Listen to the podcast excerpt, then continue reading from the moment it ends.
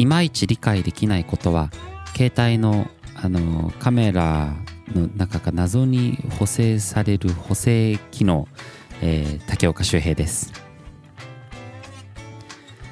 えー、今週のラジオはですね、えー、本当は洋平と2人でお送りする予定だったんですがちょっとあのアルバムの制作だったり少しこう制作期間ということでバタバタとしているため、えー、ここは、えー、今週は、えー、僕が一人でまたお送りしようかなと思っております。よろしくお願いします。そう今結構ねあのアルバムの制作もまあ佳境といいますかもう、え、終盤に入っておりましてえー、めちゃくちゃいい感じ、めちゃくちゃいい感じなんですけれども、ちょっとね、バタバタと、あの、洋平もね、仕事との兼ね合いで、えー、ちょっと、ね、作業が少し多めにはなってますので、ラジオを僕が引き受けようかなということで、えー、今週もお送りしますが、また年末にね、えー、3人でお送りするラジオをやって、今年を締めくくろうかななんて思ってますので、今年最後はちゃんとみんなで登場しますので、皆様ご安心してください。えー、ということで最初のトークテーマ、えー、いまいち理解できないことはということで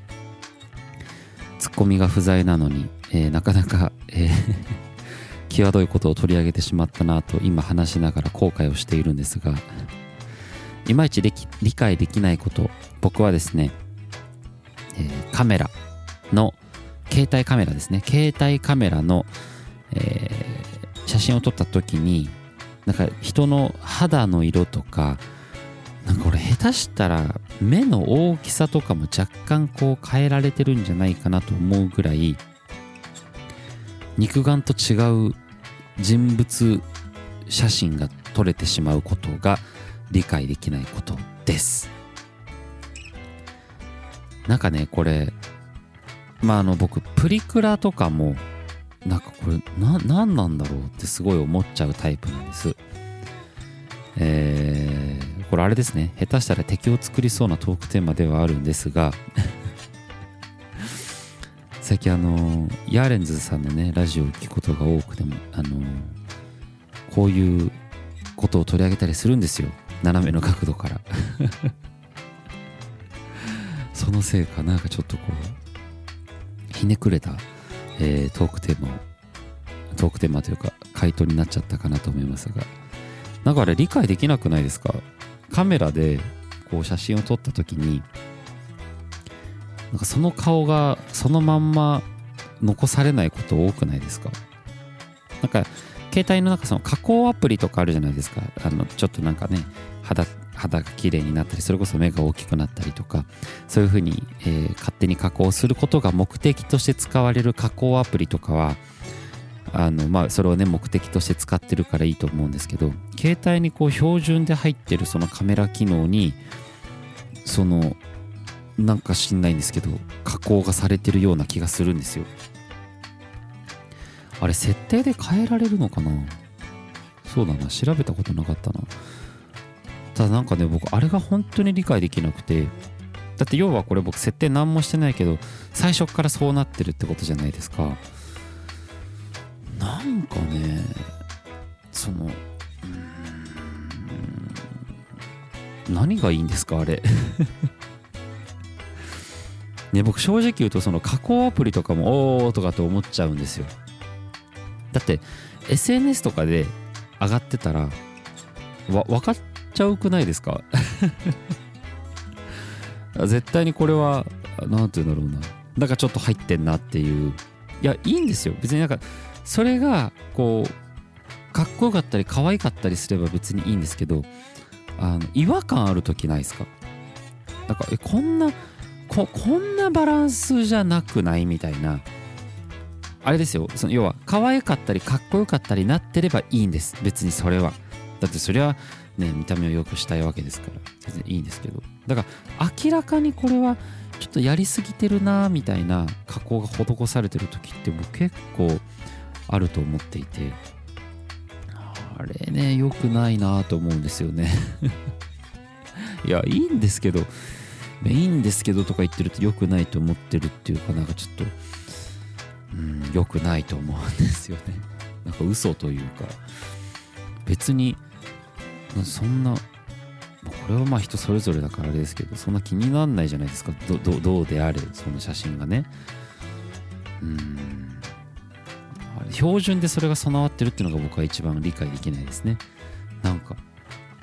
じゃあ別に加工アプリをねダウンロードすればいいじゃないかっていう。なんでなんでそのままを保存し保管したいのになんかちょっとこう目がクリッと大きくなったりとか。あれね理解できないですよね。はいえー、っとこれはツッコミがねいればそれはひどいよ周平とかって言ってくれるんですけどあの2人なら。大変失礼いたしました、えー、今日ですね、えー、今日というか少し前というか結構前に、えー、お便りをいただいてそれを多分これ読み上げてないんじゃないかなというのを一件だけいただいてましてそれを、えー、見つけてしまったのでごめんなさい。読むのが遅くなってしまって基本的にねご投稿いただいた内容は全てあのちゃんと、えー、読ませていただいてるんですけれどもこれだけ少し忘れてしましたしまいました、えー、以前ですね、えー、あいや先に読み上げようかな、えー、ラジオネームパープルアイさん、えー、36歳。青森県から、えー、お便りをいただいております。ありがとうございます。えー、周平さんの口内炎さんはその後いかがでしょうか？口内炎さんいいですね 普段から対策としてサプリメントを飲むなどももちろんいいのですができてしまった後は食事の際などしんどいですよね対象製薬の口内炎パッチがおすすめです。ぜひぜひ。ということで お便りをいただいておりました。えー、パープルアイサー読むの、えー、遅くなってしまってごめんなさい。えー、これ口内炎さんについて書いていただいてるんですが、そうだ、あの、以前ね、僕があまりにも口内炎ができてひどかった時、で、全然治らなかった時に、ちょっと皆さん治し方はどうか教えてくれませんかというヘルプを求めた時がありまして、その時に送っていただいてたものみたいで、ごめんなさい、気づくのが遅くなってしまって。で、ただですね、せっかく、え、お送りいただいてありがたいんですが、大正製薬さんの口内炎パッチがおすすめですと書いておりまして。これね、エバープライさん、これ、聞く？本当。ああれですよね、あのパッチって口内炎にプチってこう貼って丸いシールみたいなやつでしょ？いや、あの、もう長年僕、口内炎と戦ってる人なので、大正製薬さんというか、えっと、パッチ、口内炎パッチは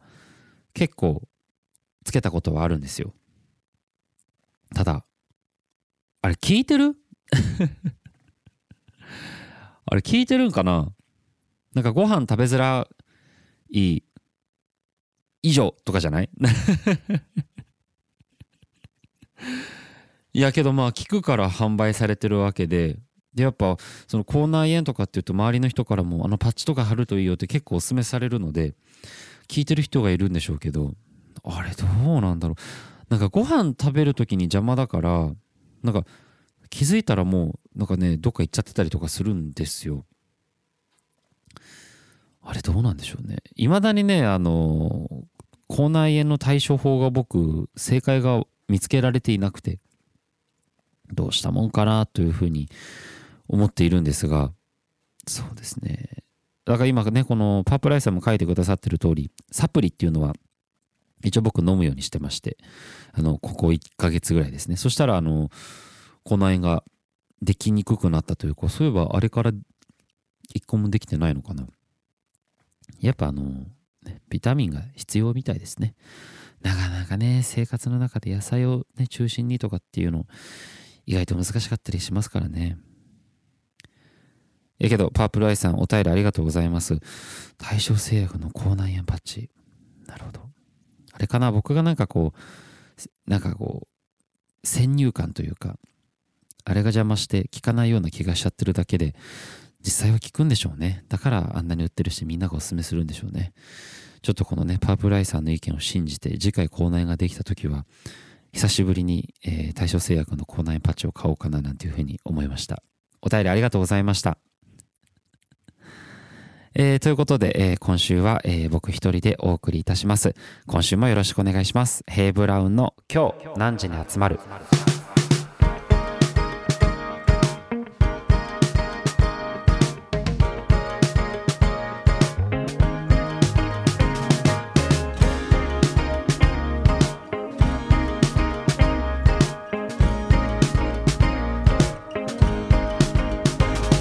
改めましてヘイブラウンの竹岡修平です、えー、今週は、えー、私竹岡修平が一人でお送りいたします。ということで今週はもう一件お便りをいただいておりますのでそちらをまず読ませていただこうと思います、えー、ラジオネームメデューサの気持ちさんからのお便りです。切な。あれでしょ？メドゥーサって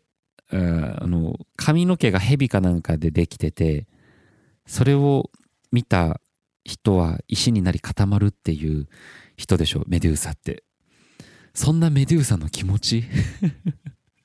切ななんかえ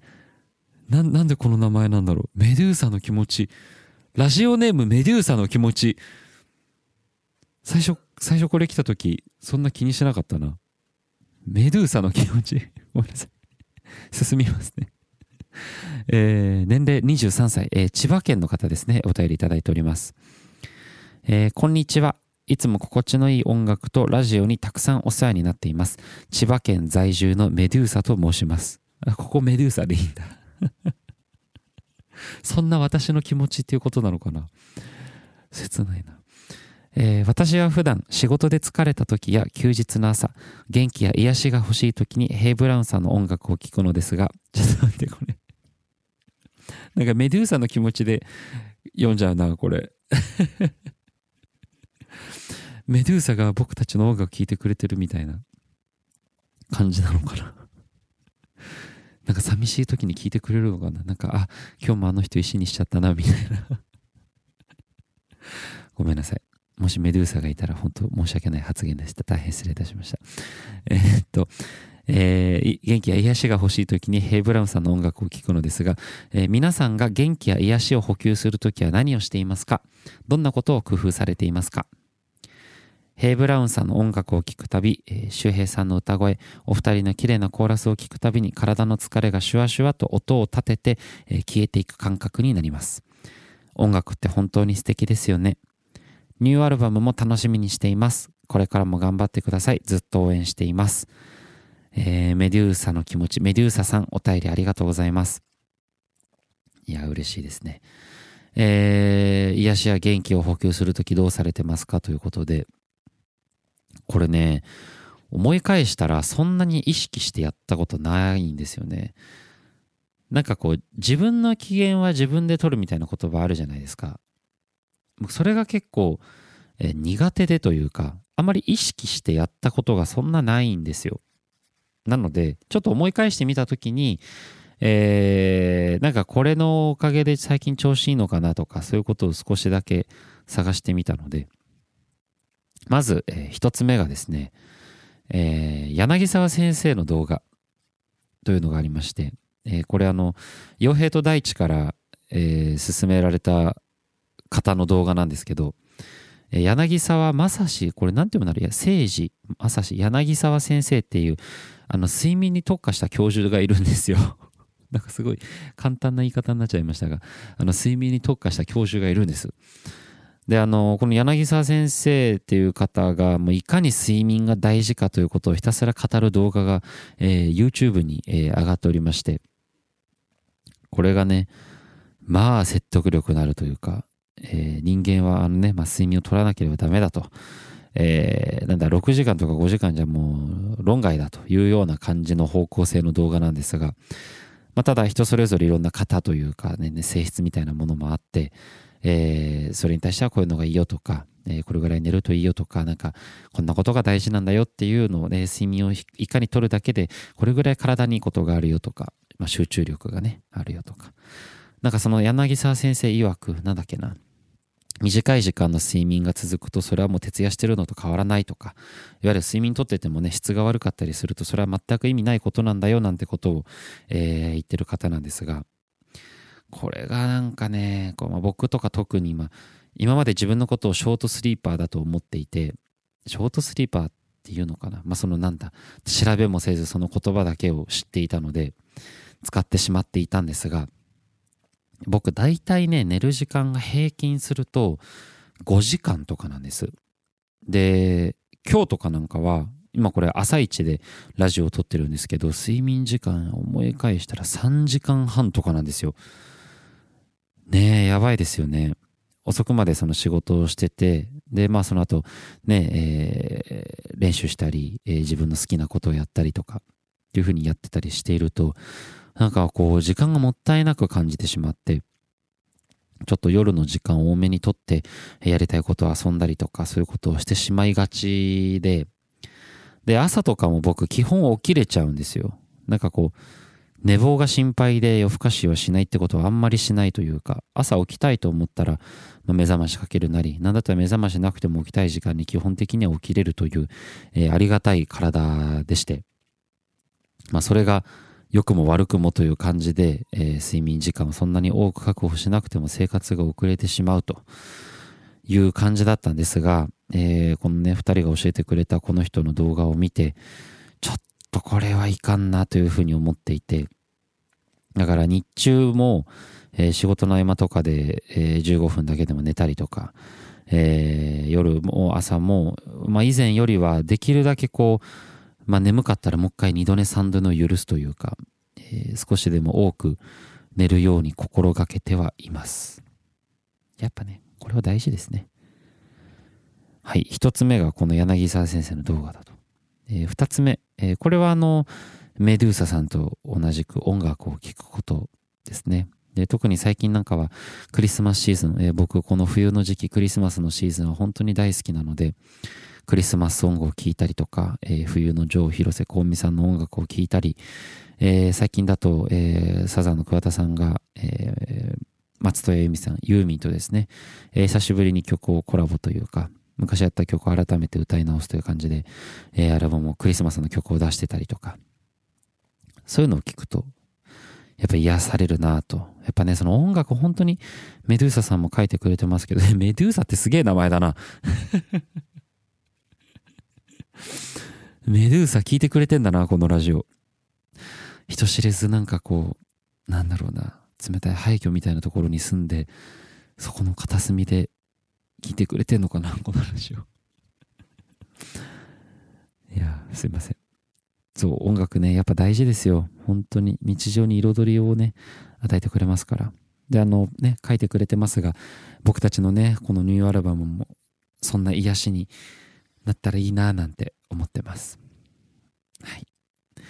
はい、次ですね。えー、友達とご飯を食べることというふうになりまして。まあ、これね、えー、僕あのー、あんまり定期的に、えー、一緒に行く友達っていうのがあんまりいなくて、まあ、こうやって言うと一見なんか友達が少ないように聞こえてしまうんですが、あの、そうですね、あの友達は少ないですね。大人になって、今。なんかこう、少ないっていうとなんだ？こう、少なくはないのか。ただなんだろう。一緒に出かけたりする友達は今、なかなかそんないないかもな。毎回は久しぶりって会う友達ばっかですね。というのも、なんかこう、毎週僕、ヘイ・ブラウンと会ってるので、で、もちろんね、バンドメンバーなんで、それこそ、えー、なんだ、えー、ビジネスパートナーというところに分類するのかもしれないんですけども、多分僕たちあんまそういう感覚がなく 本当にこう、まあ普段から仲いいんで、そうだな、そういうので毎週会ってたりとかするから、あんまりね、他の人とっていうのがそんなに僕はないんですけど、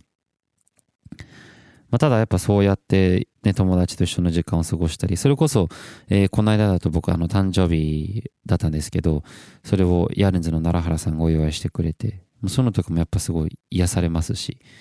元気ももらえるし、そうですね。やっぱなんかこう人と話すのがやっぱ好きだから、そういう外に出る時間とかは、なんかおのずと癒されてるような気がしますね。あとは、えー、家の時間。これは、えー、僕にとっては本当に貴重も貴重というか、えー、まあ、特に終日家にいるなんてことは基本的にないので、家の時間っていうのはもし本当に一日休みがあったら、本当に朝から晩までダラダラしちゃうんですよね。だけど、まあ、ね、そういう時ってね、こういう時も大事だよなんて自分に言い訳みたいな言い聞かせをしながら してるんですけど、まあそんな家の時間とかも割と癒されてますね。あとは、あ、これさっきも書いちゃったけど、ヘイブラウンの時間って書いてますね。これは、そうですね。やっぱさっきあの、メドゥーサさんも書いてくれてる通り、えー、音楽っていうのが、やっぱ一番、あの、癒しに直結してるなというふうに思っていて、演奏したり歌ったりっていうのが一番の、えー、解消方法じゃなんじゃないかなというふうに思思ってます。あ、だからそれでいくと、えー、告知というか、これあの、この間ですね、姉と僕って僕が姉たちと一緒にやってるアカペラがあるんですけど、その姉と僕で久しぶりに動画を YouTube の方に上げたんですよ。で、それが、えー、僕がここ最近クリスマスソングで、えー、出してます、竹内まりやさんの素敵なホリデーという楽曲を4人でアカペラで歌って YouTube に上げたんですが、それも最近だとすごい楽しかったですね。まあ、とにかくこうアレンジがえー、難解という、難解じゃないか、えー、単純明快かな単純明快単純でもないな、あれ。けど、えー、なんか、脳死でハッピーになれるというか、いいアレンジができたなと僕たち4人ともみんな思っているアレンジなんですが、よかったら、あの、ぜひ、えー、聞いてみてください。クリスマス前までにね、あのー、たくさん聞いていただいて、いいクリスマスを迎えてほしいななんて思いますが、そうだな、姉ちゃんたちとの、えー、家族の時間とも確かにそれは癒しだな。もう本当に楽しかったですね。なんか、おいっ子めいっ子がね、全部で6人いるんですけど、えー、その子たちが、その、僕たちがその動画を撮影してる時は頑張って静かにしてくれるわけですよ。で、長女と次女の子供たちがもう、ね、一度に返すわけですから、もう楽しくなっちゃって、もうギャーギャーギャーギャーうるさいんですけど、もう一番上の子が小学校4年生とかになるので、もうね、それぞれお兄ちゃんお姉ちゃんで、下の子たちを見事にきれいに統率してくれてですね、しし、今から姉と僕歌うから静かにしててみんな、みたいなのをちゃんとやってくれるんですよ。足音も立てずに静かに。なんていう、そんなのもすごく癒しでしたね。僕あの、基本子供が嫌いなんです。基本、えー、すごい扱いづらいなーなんて思って、えー、ちゃうタイプなんですけど、おいっ子めいっ子のおかげで体勢がついてきましたね。えー、可愛くて仕方がないです。僕も成長しました まあ、こんな感じですかね。癒しの時間は。やっぱね、えー、さっきも言いましたが、自分の機嫌を自分で取るっていうのは、大人になってくると、特に大切な能力かななんて思います。最近、えー、ここ1年ぐらいでつくづくそう、えー、感じることが増えました。あのね、あの、メドゥーサさんみたいに僕たちの音楽を聴いてくれて、えー、癒しをもらってますというのは本当に、えー、嬉しいことで、えー、年齢的にも、えー、23歳だったっけな。えー、っと、そう、23歳、もしかしたら、社会人1年目とかになるのかな、もしかしたら、えー、これからもですね、ぜひ、えー、僕たちの音楽、このラジオを聴いていただいて、えー、癒され、癒されてくれたら嬉しいななんて思ってます。メドゥーサの気持ちさん、お便りありがとうございました。えー、僕たちのこのラジオではお便りや、えー、次の回だと今日こんなん撮ったよなんていうコーナーがあったりと、えー、お便り投稿を募集しておりますので、各種 SNS、インスタグラムのダイレクトメッセージや、えー、このラジオの、概要欄にございますえー、投稿フォームの方から募集しておりますので、何でも大丈夫です。ぜひぜひご投稿ください。よろしくお願いいたします。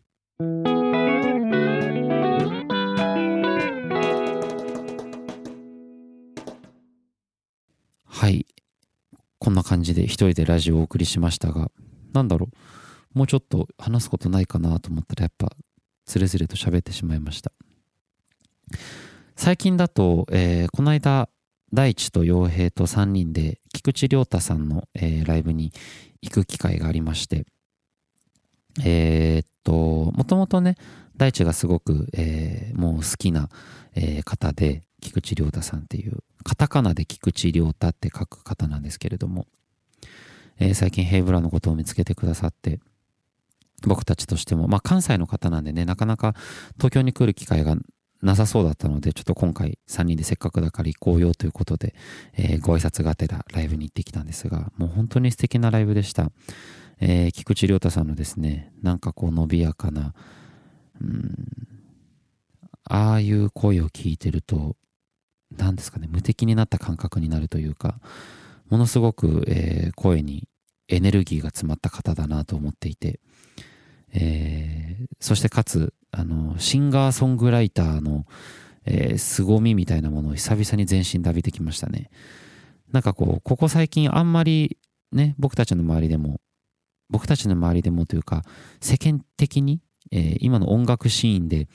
シンガーソングライターという感じで出る方が最近はちょっと少ないのかななんて、個人的には思っていて、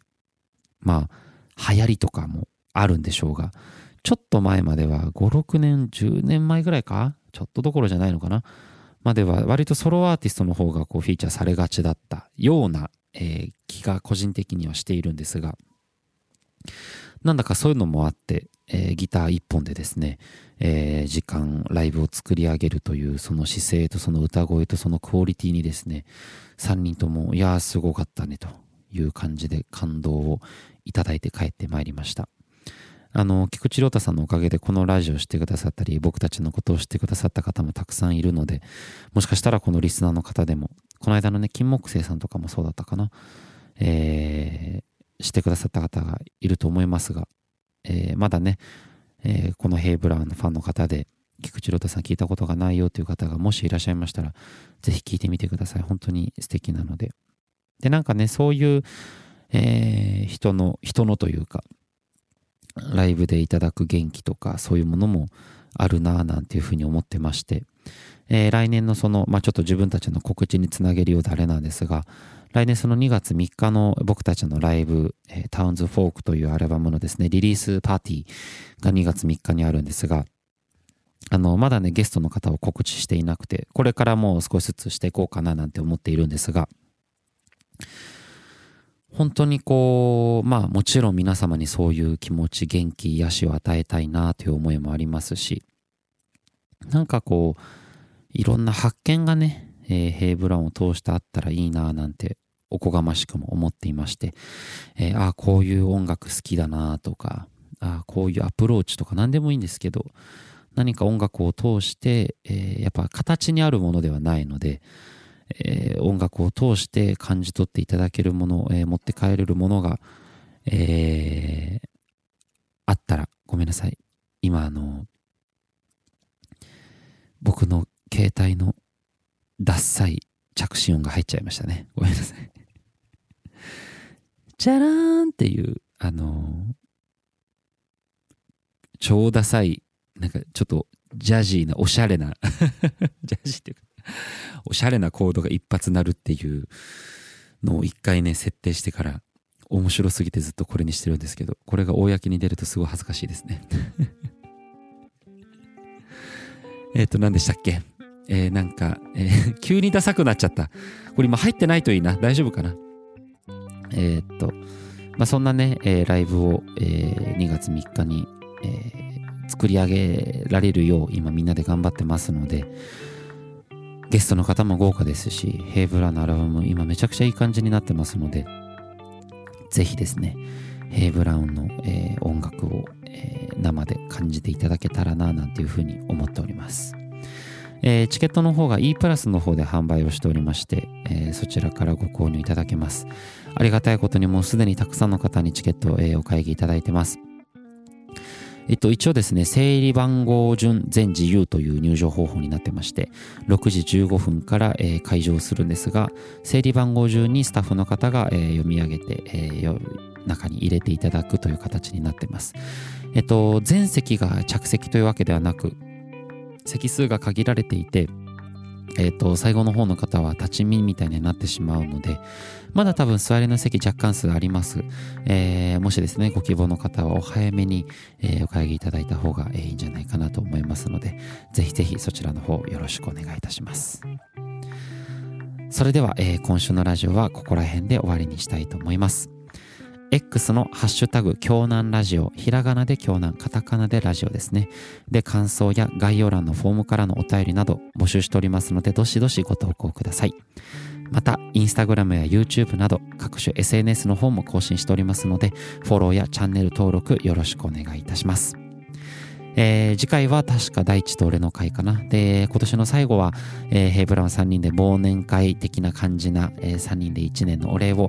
ラジオでお届けしたいなと思っておりますので、えー、また今年最後2回ですね、えー、どうぞよろしくお願いします。それではこれからお出かけ、お仕事の方は行ってらっしゃい。お仕事終わりの方はお疲れ様でした。寝る方はおやすみなさい。また来週。